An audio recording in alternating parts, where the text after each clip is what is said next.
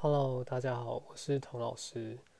这一集我想要讲序列的第二个部分，然后顺便聊一聊我最近看那个 Clubhouse 的一些想法。我不知道大家对于看电影会不会很注重片头，或者是就前面三分钟、五分钟，像电影的片头啊、书的序，或者是书的第一章节第一段话。我记得我有个朋友，他曾经问我《大亨小传》的第一句话是什么。当时我刚好记得，但我现在已经忘记了。大约是在讲想象和奇异性，或是不同的人的差异吧。我想，最近 Clubhouse 这个社群媒体在脸书上兴起，就是一个需要朋友的邀请码才能进入的一个软体。然后它会有点像是群组的聊天室一样，只是它是用语音的方式，那个叫一个 room 房间的感觉。有有点类似 podcast，但有些人说不是 podcast。我个人是觉得蛮像群主的通话，因为进去这个房间的人，他才有权去收听还有发言。但这个东西就困扰我的，反而是这个片头。像脸书的直播，你还可以拉回去看，说，哎，今天这个主持人讲的主题是什么，或前面两三分钟他讲什么话。今天 podcast 录好也是，你可以回头去看。如果你你中间错过，你还是可以回去听前两分钟我到底讲什么。但像 Clubhouse，它就是一个很及时，它它结束之后就结束，它不会有一个一个档案留在那边。也就是说，如果我晚五分钟进来的话，我就错过前面的话题。可是刚好我就会斟酌说，我要发问吗？还是这个东西他们是不是前面五分钟、十分钟已经聊过了？这也是为什么我不太看那种。HBO 第四台的电影，你可以看 Netflix，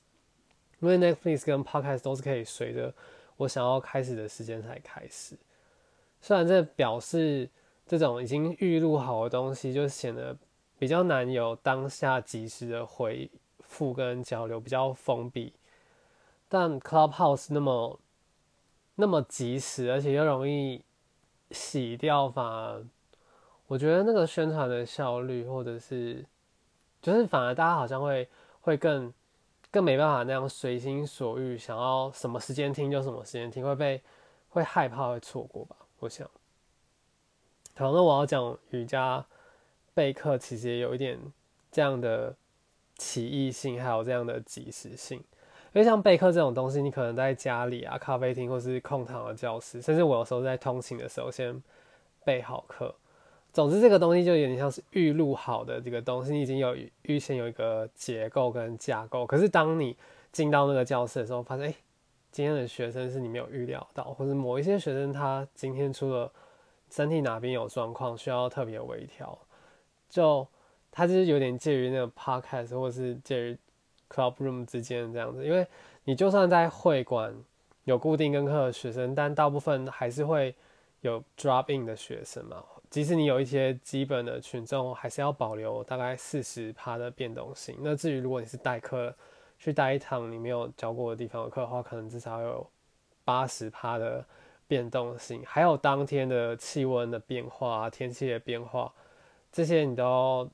预料到，在这个一个你预先准备好的课程序列里面有那个架构上，你要增减一些变化式或是替代式。那像我当天起床的时候，我大概就会感受一下我的身体今天想要练习什么样的主题。我就比较比较随性吧，我想要喜欢跟着我身体的感觉去走。毕竟如果我一天要教个两堂或三堂课，我觉得还是以我身体的感觉重于说我这整个八堂课的编排是什么。那有有几天像我是中训完非常需要手臂会或是臀部的伸展，我就会在那天。教那个主题，嗯，我知道有些老师他会是以一期八堂课去规划，例如说要教倒立啊、前弯、后弯这种，就是每每一周都是教不同的主题，或是以一个月有四周，然后每一周也是分开不同的主题去做。但我自己还是喜欢随着每天的心情跟每天身体的状态去去做。我有时候会做那种预先几周的规划，但我最常用的还是现在我我今天分享的这种，其他种可能改天再再分享吧。那我觉得这个方式蛮切身的，就是源于你今天身体的感受，也会有一定的敏感度去帮助你。那个敏感度就有点像是灵感，就是因为你今天，假如说我刚刚前面讲，我今天中训完，我觉得前昨天中训完，我觉得今天臀部很酸，然后我可能就会学有哪些特定的角度是我想要解开的，那就算是某一种现在身体当下给我的。需求跟灵感，然后我就会顺应着这个需求去编排我今天想要教的课程。那以主题上，我会分主题哦，主题上会分成前弯、后弯、扭转，或是辅具课。辅具课可能是瑜伽抱枕或是椅子，好修复，还有倒立跟手平衡。好，这是主题上。那动作的类型上，其实瑜伽有很多这种分类法，我今天就是专就。这一集去做一个举例，动作的类型上，我会分为单腿的站姿，或是双腿前后分腿那种站姿，还有坐姿、蹲姿、跪姿，在这样一个一个高度，然后在一个躺姿或者是趴姿这样的高度，还有分成串接这些不同类型动作的串联，叫 Vinyasa，呃。主题跟动作类型是分开的，主题就是一个核心的议题，那动作的分类则是我采取的路径还有策略。像我今天动作分类是以一个身体的高度作为区分，你可能会觉得很奇怪，所以站姿跟躺姿又怎样？这不是很显而易见吗？干嘛还要我说？但就是拿身体的高度。来说好，那个身体水平的高度来说好，从站姿到躺姿，如果你一个前一个动作是躺姿，然后手抓单脚的脚趾，然后下一个动作是站姿，手抓单脚的脚趾，不是说不能这样编排，但是就会不顺嘛。你一下子从躺姿，然后一下到站姿，这样水平的变化，就是身体高度的变化的这个移动，就会让这个过程中好像有点显得卡卡的。然后耗费比较多的体力在切换你的身体的高度，一下是跪姿，然后一下是躺姿，一下站姿，就是有点像绕远路的感觉，不是很顺畅。反而你在耗费的力气在切换不同的动作，而不是所谓的技巧或是加深这个强度，这就会显得这堂课很不流畅，有一点可惜。那前面我刚刚讲了一个是我今天建构的主题，第二个是动作的分类，也就是路径。然后再来，我要讲的是氛围。那个氛围当然是可以靠音乐来建立，但我讲的那个氛围有点像是元素啊，什么地水火风那种元素，或是气味，或是韵味、质地这样。就是，也就是说，你所采取的手段，那这个有分成激励，用肌肉力量的方式，或是柔软度，或者是两个综合一个平衡的。那种需要平衡感的那种模式，所以也就是分成第一个主题，然后第二个动作分类，就是你采取的路径；第三个氛围是你采取的手段。那这个氛围我再讲细一点好。假如说我今天练习的是后弯，我想要一个滑顺一点的氛围，我就会用比较柔软度的方式去做，可能做很多手臂的伸展啊，然后胸口下下方躺。砖块就是背上背那边去躺砖块，然后抱枕有有支撑的那些后弯，然后最后可能会连接到抓歌王或是拳弓，比较用你的柔软度、肩膀柔软度在练习那个后弯。但如果我今天想要一个刚硬一点、比较阳刚的氛围的话，我可能就会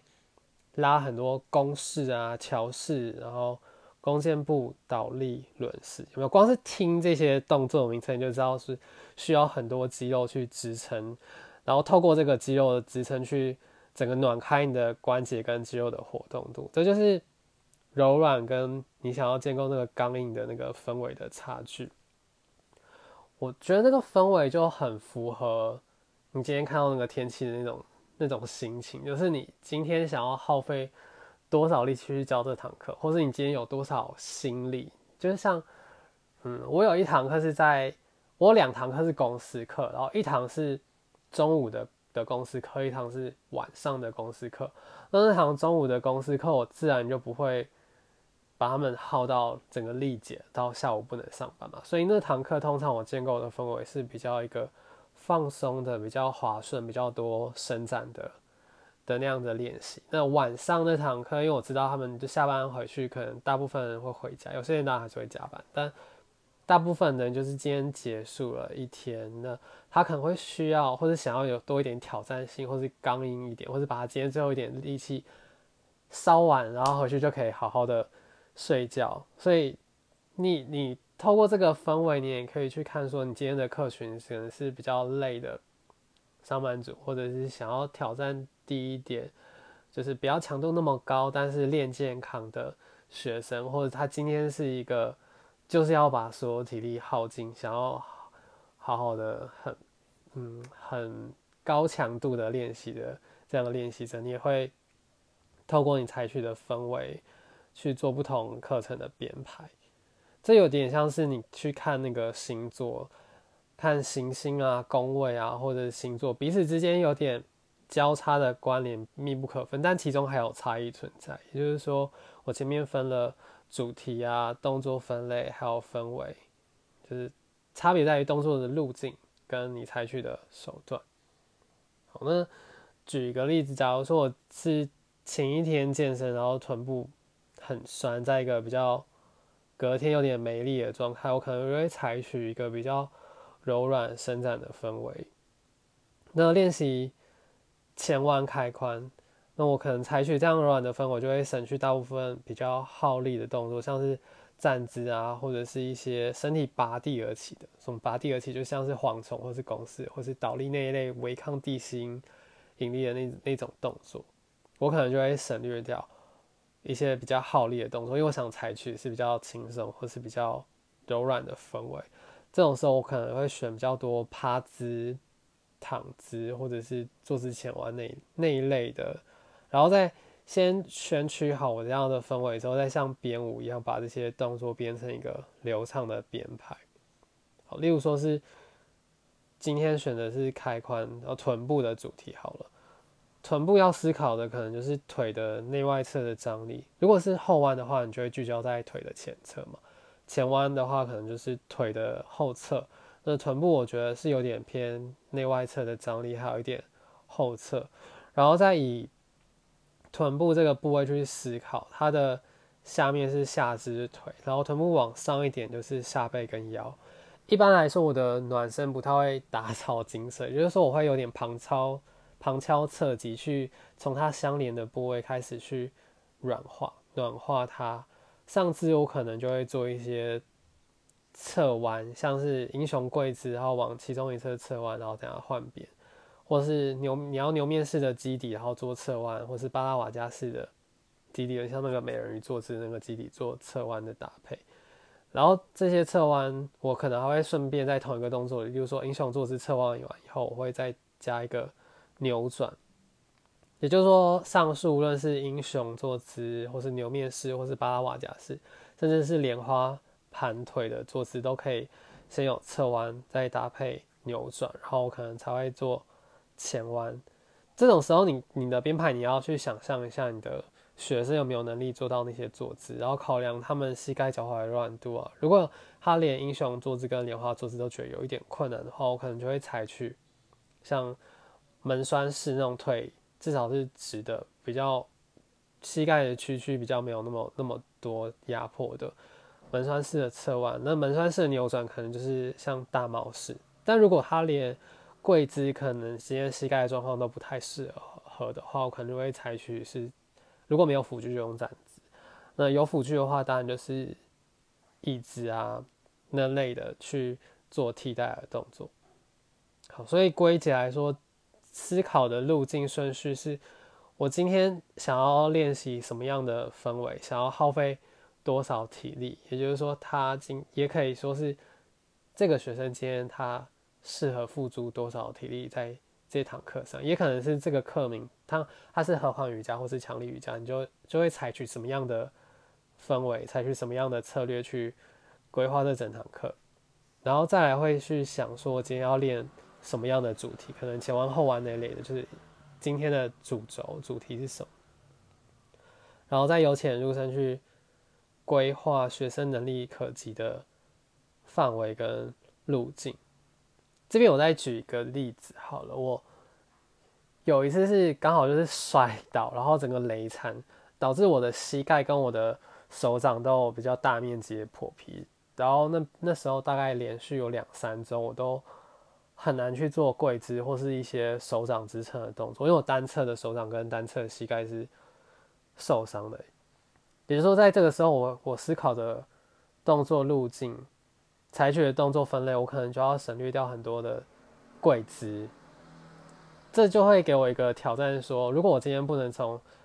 假如说我的腿前侧身上，我大部分最常用的就是弓箭步，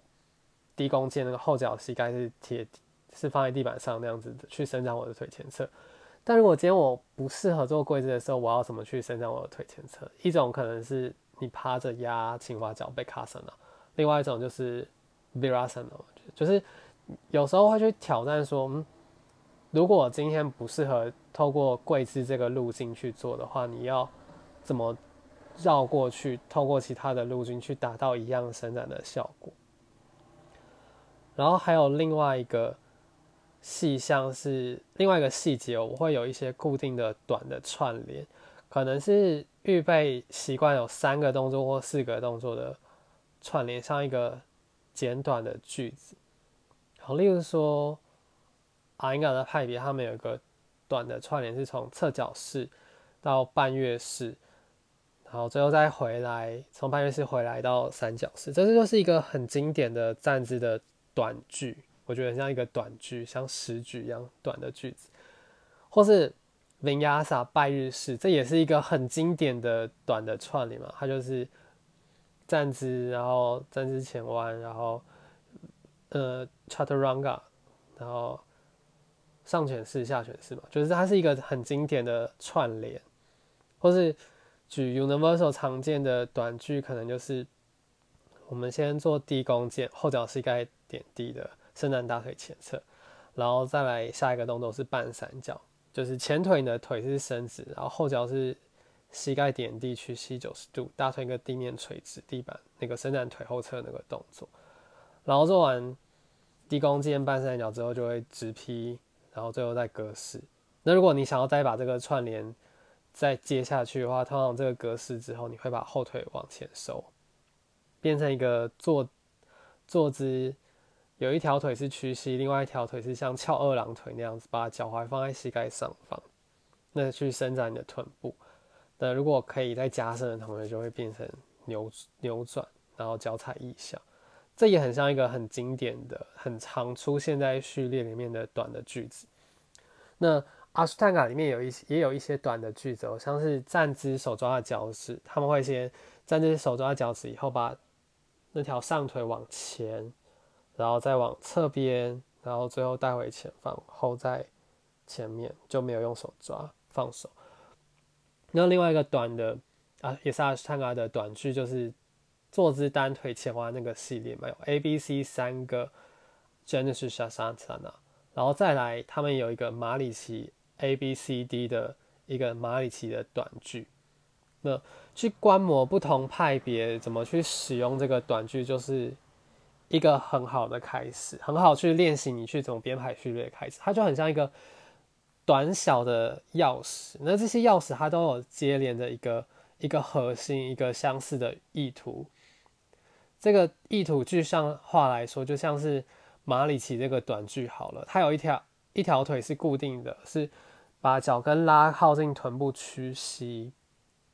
的这样子，像马里奇式的这个动作。那这个动作它就是接连着你的下背跟你的臀部的的相关联动的动作。这个屈腿的动作，如果你是下背比较紧，然后腿后侧比较紧，臀部比较紧的话，你根本就很难把那个脚跟收靠近臀部。那在建构这个屈腿的动作的时候，身体其他部分它会去做，例如说马里奇 C 扭转啊，然后马里奇 D 扭转啊，或是马里奇 A 前弯啊，透过一条腿是屈膝固定住，然后身体其他部位去牵动这个屈膝的部位，然后最后当你整整个。小的短句做完以后，你也展开了刚刚固定住的那个马里奇式的部位。也就是说，借由你去做一个三四个动作的短句之后，你开始知道说，哦，马里奇系列扣合的核心是什么，之后你就可以编排自己的短句，你就知道说，哎，马里奇这个系列它适合放在这个序列的哪里，它可能会是适合放在你要做扭转或是臀部开展的的动作，或者是你要一个有点圆背去伸展后背的这种前弯，它都蛮适合，还有好几个路径去。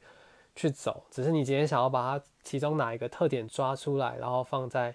你这个序列里面去应用。我曾经有编过一个两个小时的曼达拉，里面就把蚂蚁骑士的 A B C D E F G H 全部都做完了。变我自己教这个序列是马里奇森林自己取的一个名字，也就是中观你看马里奇 A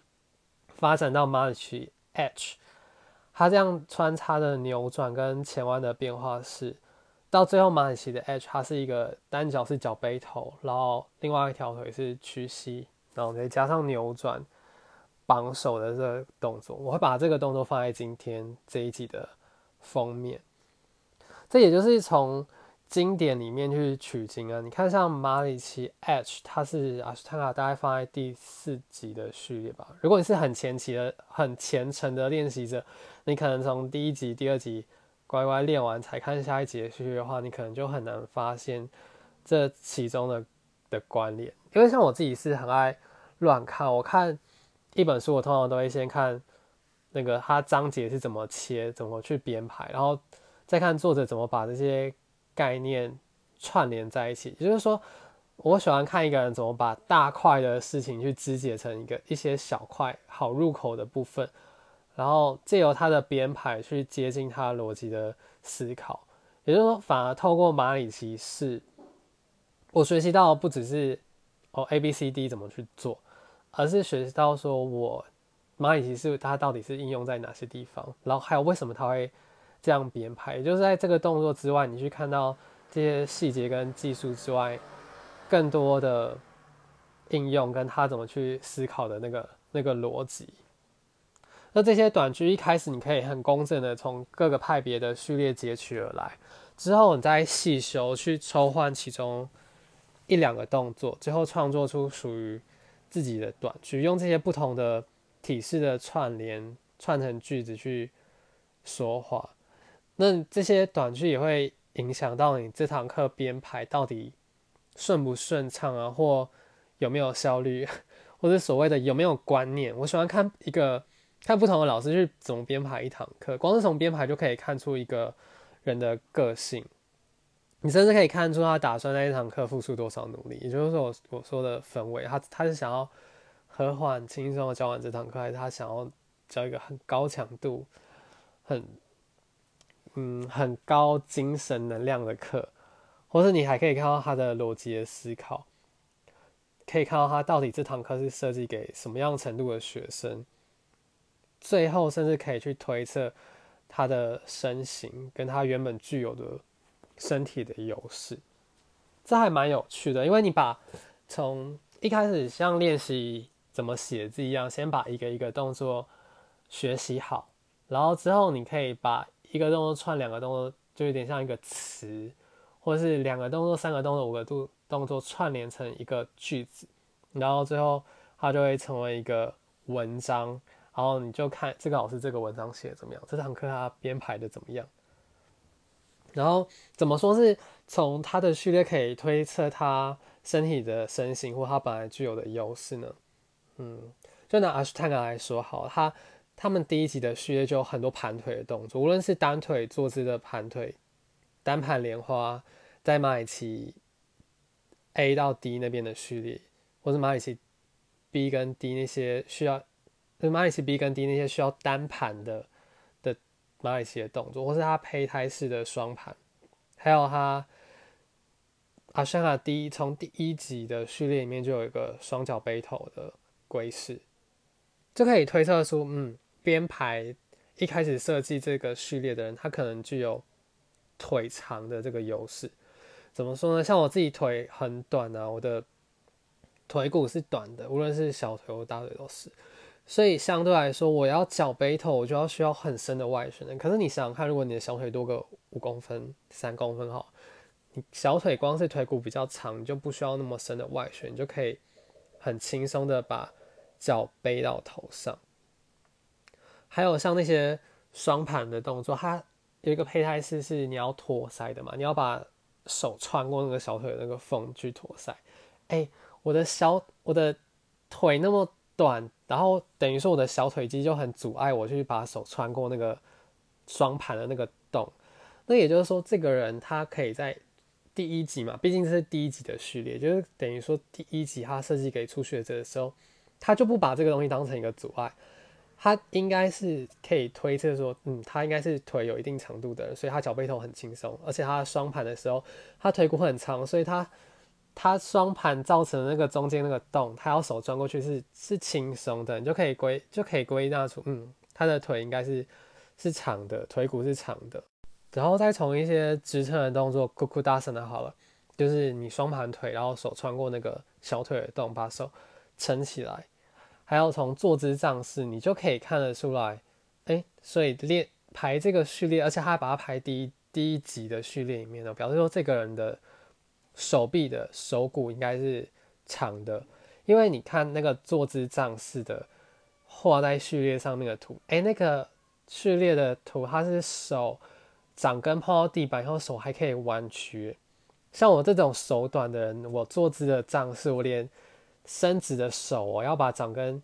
压到地板都碰不到地板。遑论是那些马里奇低的绑手啊，或是第二级的那个蹲姿的套索式，你要么就是你扭转真的超强，已经很深了，不然就是你手臂很长。那他又把它放在前面第一集的序的时候，我就会推测说，他觉得初学者可以做掉，表示说这个初学者应该腿有一定比例的优势。而且手臂有一定比例的优势。当然，我讲这些，我不是要批评这一套序列，我只是点出说，这套序列在设计的时候，手长脚长的练习者就拥有这个序列的优势。那因为我自己是五五身，我的手短脚短，所以我感觉出来他对我不贴心的地方，他没有那么切合我的身体。那编排这个序列影响的就是他给了。手长脚长的很大的优势。那如果身体比例是像我这样子，就是比较不佳，或者是没有那么适合这个序列，当然你可以勤说勤能补拙，你可以透过五年、十年的练习，还是可以把阿斯特拉练得很好。但是如果今天我是一个老师，我要启蒙一个跟我一样是身体比例没有那么 model、没有那么手长脚长的练习者的话，我是不是就不会放那么多比例的单盘，或是不会把脚背头放在第一集的序列里面？我当然还是会让他练习那些动作，可是我们可以先坐下来，好好伸展好臀部，跟练稳了我们的外旋，我们再盘腿嘛。这就是从一个序列去看这个老师有没有设身处地为学生着想，也就是为什么学生要选老师。的课如果这个老师他只是想说我今天后弯要弯的多深，或是我脚背头要开的多可是没有看到学生的手跟腿的比例。的话，他就会忽略了一些优先顺序。你当然可以透过身体的优势、骨头的优势，还有关节柔软度的优势去做到。可是，如果今天他没有那个优势的时候，你就要整整个重新去，无论是进出动作的方式，或是你给予他瑜伽绳带、给予他瑜伽砖块、瑜伽毯的的帮助，或者是你就要整个重新去打掉这个动作编排的优先顺序了。你可以给予他好的老师，可以看到他卡关的点在哪里，然后给予他机会，给给予他一个好的序列去解套。你甚至可以给照他那个身形的比例，给出一个比较友善的体式、友善的序列。所以我才会觉得，你能不能配好一个序列，跟你怎么看待这些体式的观点是非常重要的。因为如果今天是一个身形比例，不具优势的人，然后他要去练习一套很吃身体比例优势的序列的时候，他可能会很挫折，有些急会回到自己身上，觉得是不是自己练不好？但其实不是，其实他的身体有一个专属于他的钥匙，专属于他的那些短的序列的句子，可以让他在他最好的领域去发挥。只是一开始他不具有那样的能力去看出这些，那我觉得这就是一个老师的功力跟一个一个老师的责任。我想这也是为什么我喜欢，因为今天的天气，或是因为今天我身体的状况来决定我今天想要教什么，因为这个是一个非常好的灵感。你如果自己的问题都解决不了的时候，你是很难去解决其他人的问题的。我不一定觉得这是，也不一定像问题来说这么严重，而是假如说我前一天中训完，或是我像我说我之前手擦伤、膝盖擦伤的那个雷残，那这个就会造成我需要去克服那个阻碍嘛，或者我今天下背很酸，我今天身体哪边的状况，以它作为一个灵感，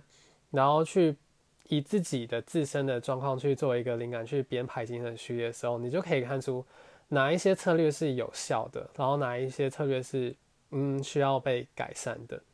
那你的身体毕竟是活的，是一个有机体，你每天每天都会有不同的身体状况，从你可能失眠啊，或是没有体力啊，或者你今天就是超嗨，你今天想要做一个很 super 的序列，你去好好的看到今天身体的状况的时候，再去做今天的编排的时候，相信之后会成为你教学的养分，你就更知道。哪些体式可以对症下药，或是哪一些学生在哪些状况的时候，哦，可以适合你以前哪些时候做的那个编排，可以当成一个解方提供给他，跟他分享。那我想今天序列就先讲分享到这边，谢谢大家。